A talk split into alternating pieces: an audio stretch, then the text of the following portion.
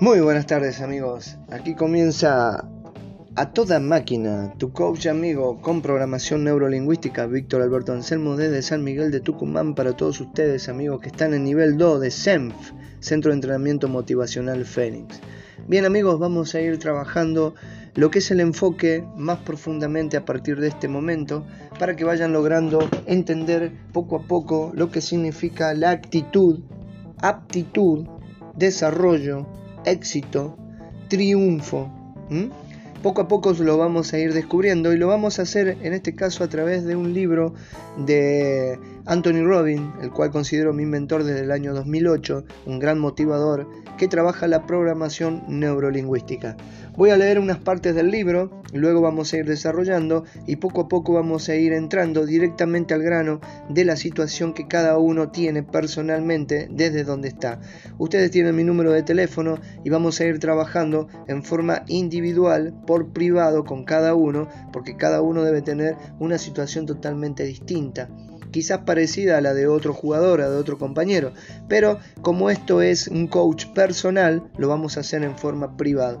Bien, escuchen esta grabación, este podcast radio que les voy a pasar de a toda máquina, ¿eh? y empezamos con Poder sin Límites de Anthony Robbins. Bien, la palabra poder es de las que suscitan emociones fuertes y muy diversas, por cierto. Para unos tiene una connotación negativa, otros no anhelan sino el poder. Algunos consideran que les mancharía como cosa banal y sospechosa. ¿Y usted cuánto poder desea tener?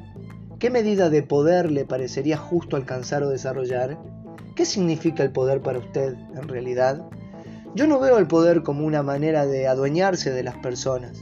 No creo que la imposición sea buena, ni le propongo a usted que lo intente. El poder de esa especie rara vez es duradero.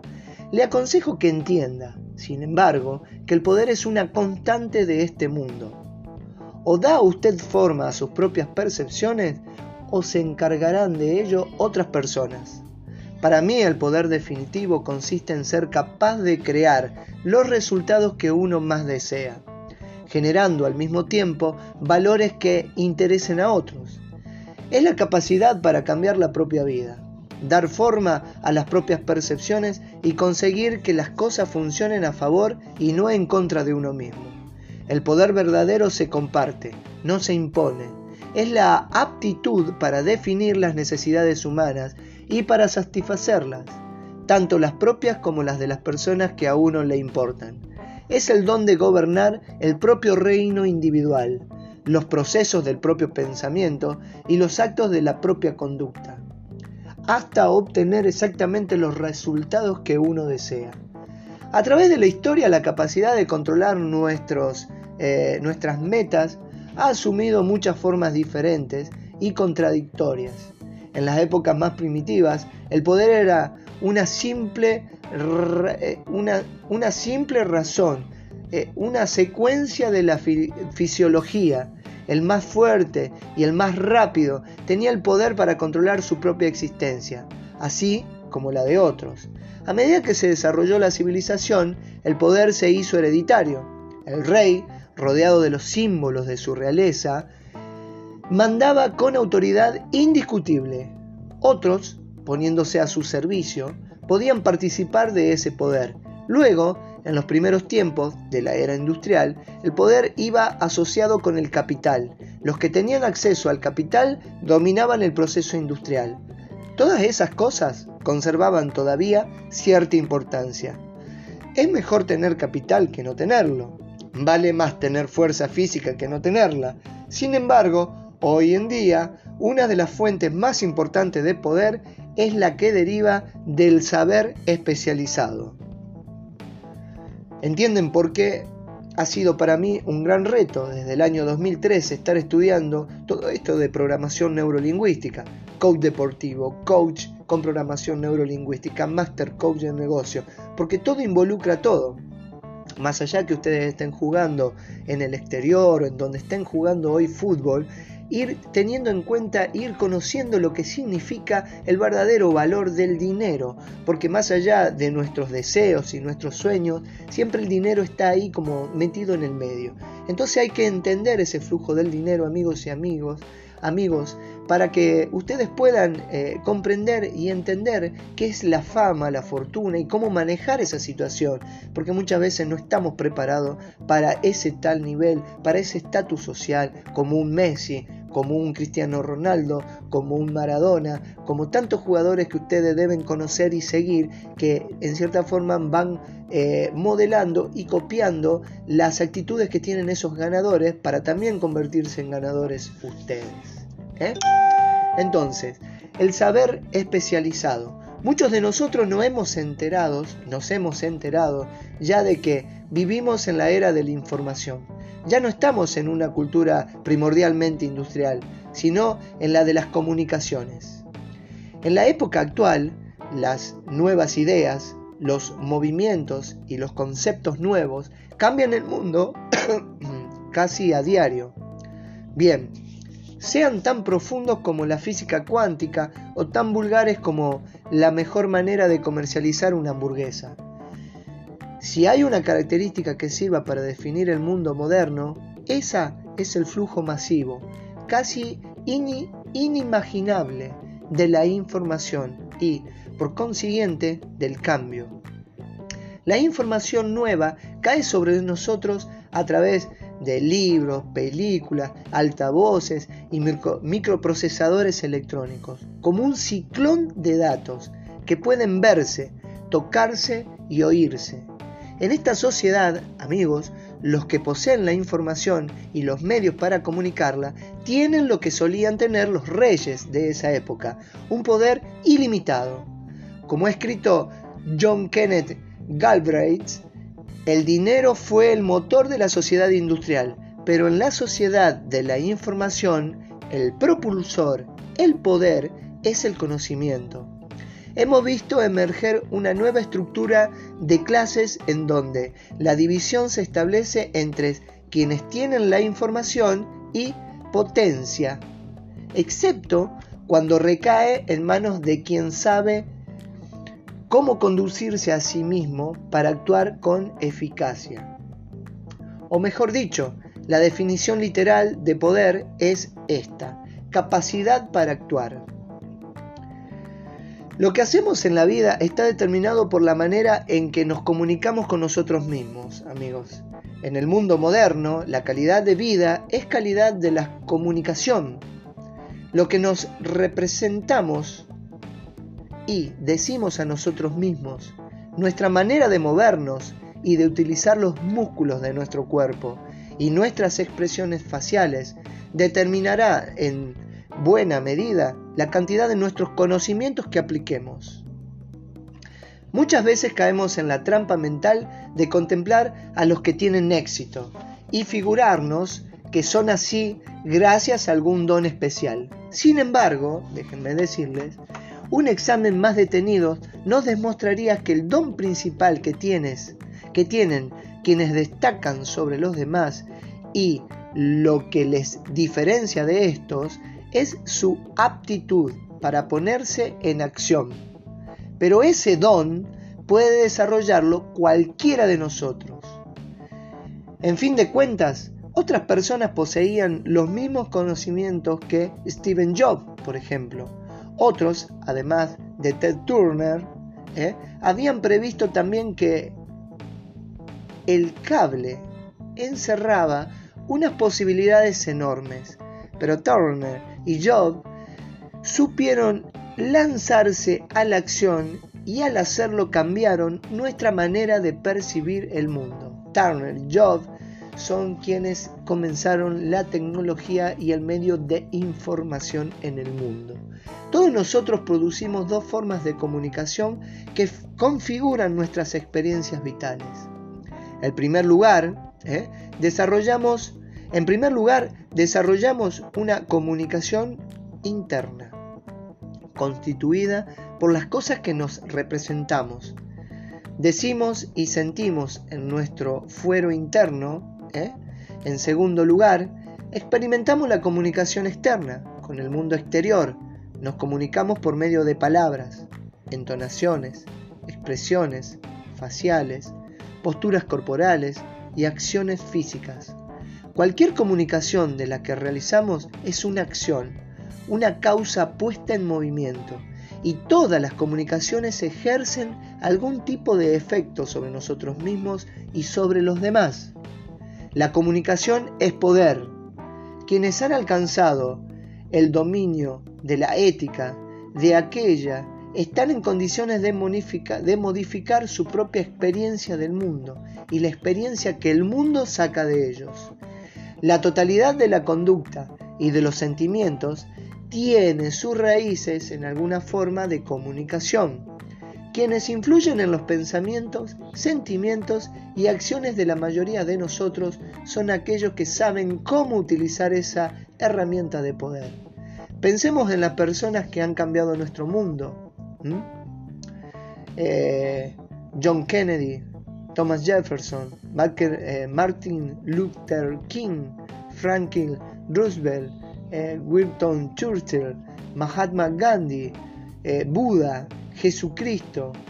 O en una tesitura negativa, recordemos a Hitler. Lo que tuvieron en común esos hombres fue su maestría de la comunicación. Fueron capaces de llevar su visión personal, bien se tratase de enviar un hombre a la luna o de levantar un tercer Reich, eh, un tercer Reich saturado de odio y comunicarle a los demás con tal coherencia que les permitió influir sobre los pensamientos y las acciones de las masas. Con su poder de comunicación cambiaron el mundo.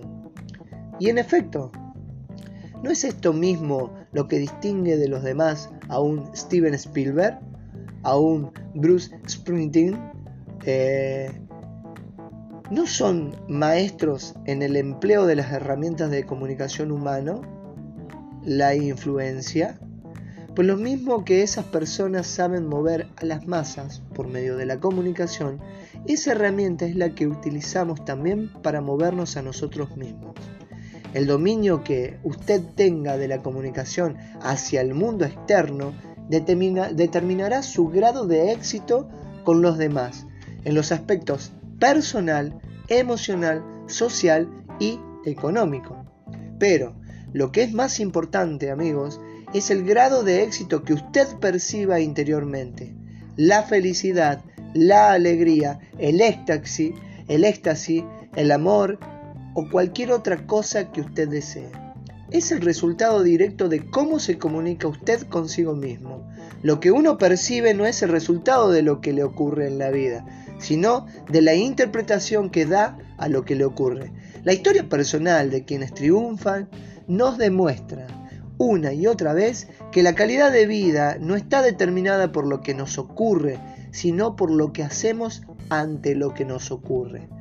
Usted es la única persona que puede decidir cómo quiere sentir y actuar en función de cómo haya elegido percibir su existencia. Nada tiene sentido, excepto el que nosotros mismos le demos.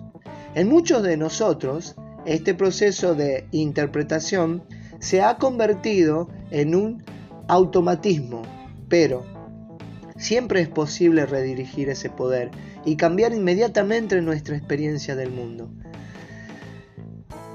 Este libro tratará de los tipos de acción masiva enfocada y congruente que producen resultados incontrovertibles en realidad y se me obligase a explicar en dos palabras que pretendo con este libro contestaría producir solamente resultados, producir resultados.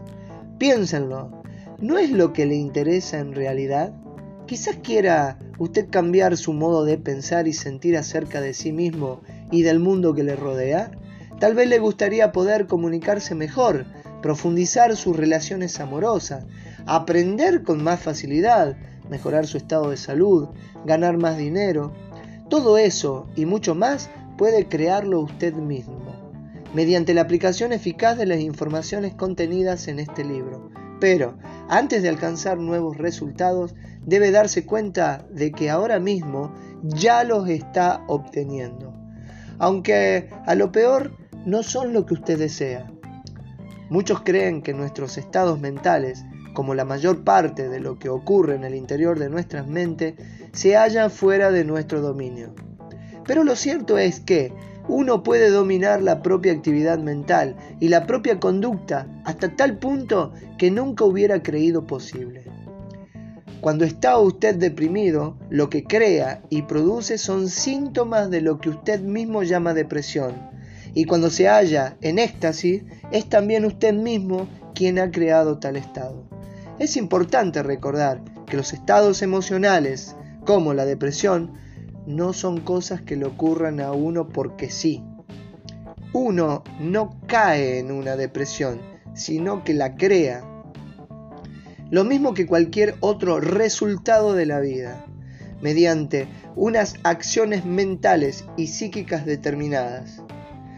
El que se siente deprimido está contemplando su vida de una manera particular y se dice, y se dice ciertas cosas a sí mismo de una manera particular y se dice ciertas cosas a sí mismo con una cierta entonación precisa y adopta una postura específica y un ritmo de respiración típico. Cuando uno quiere sentirse deprimido, por ejemplo, suele ser útil dejar caer los hombros y mirar con frecuencia al suelo, hablar con un tono de voz tristón e imaginar que le ocurren a uno las peores situaciones posibles, también contribuye mucho. Y si estropea usted la bioquímica de su organismo por medio de una dieta incorrecta, o abusando del alcohol u otras drogas, ayuda a su cuerpo a reducir el nivel de azúcar en la sangre y la depresión está prácticamente garantizada. Lo que pretendo demostrar con ello es sencillamente que se necesita un esfuerzo para crear una depresión. Es una actividad laboriosa y que exige ciertos tipos de acciones específicas. Sin embargo, algunas personas han creado ese estado tan a menudo que les resulta sumamente fácil producirlo. En realidad, con frecuencia aciertan a vincular este modelo de comunicación interna con los acontecimientos externos de cualquier signo, y en algunos casos obtienen de ellos muchos beneficios de orden complementario, como atención por parte de los demás, compasión, cariño, etc de manera que adoptan dicho estilo de comunicación como su modo de vida natural. Quienes llevan mucho tiempo viviendo así acaban por encontrarlo cómodo. Se identifican, se identifican con ese estado. Sin embargo, uno puede todavía cambiar sus acciones mentales y físicas y, por tanto, modificar inmediatamente sus emociones y su comportamiento. Se puede entrar en éxtasis adoptando directamente el punto de vista que produce dicha emoción. Traiga usted a su mente la clase de cosas que podrían crearla. Cambie el tono y el contenido de su diálogo consigo mismo.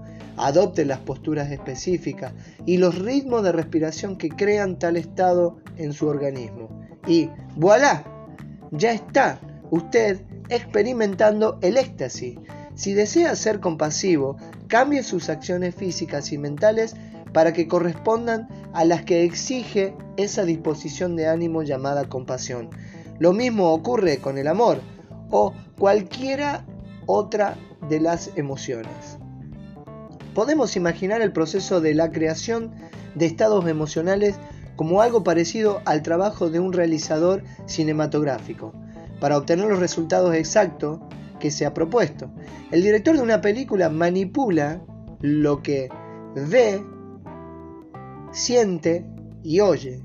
Si le quiere asustar, aumentará el volumen de la banda sonora y presentará en la pantalla exactamente en el momento oportuno algún efecto especial.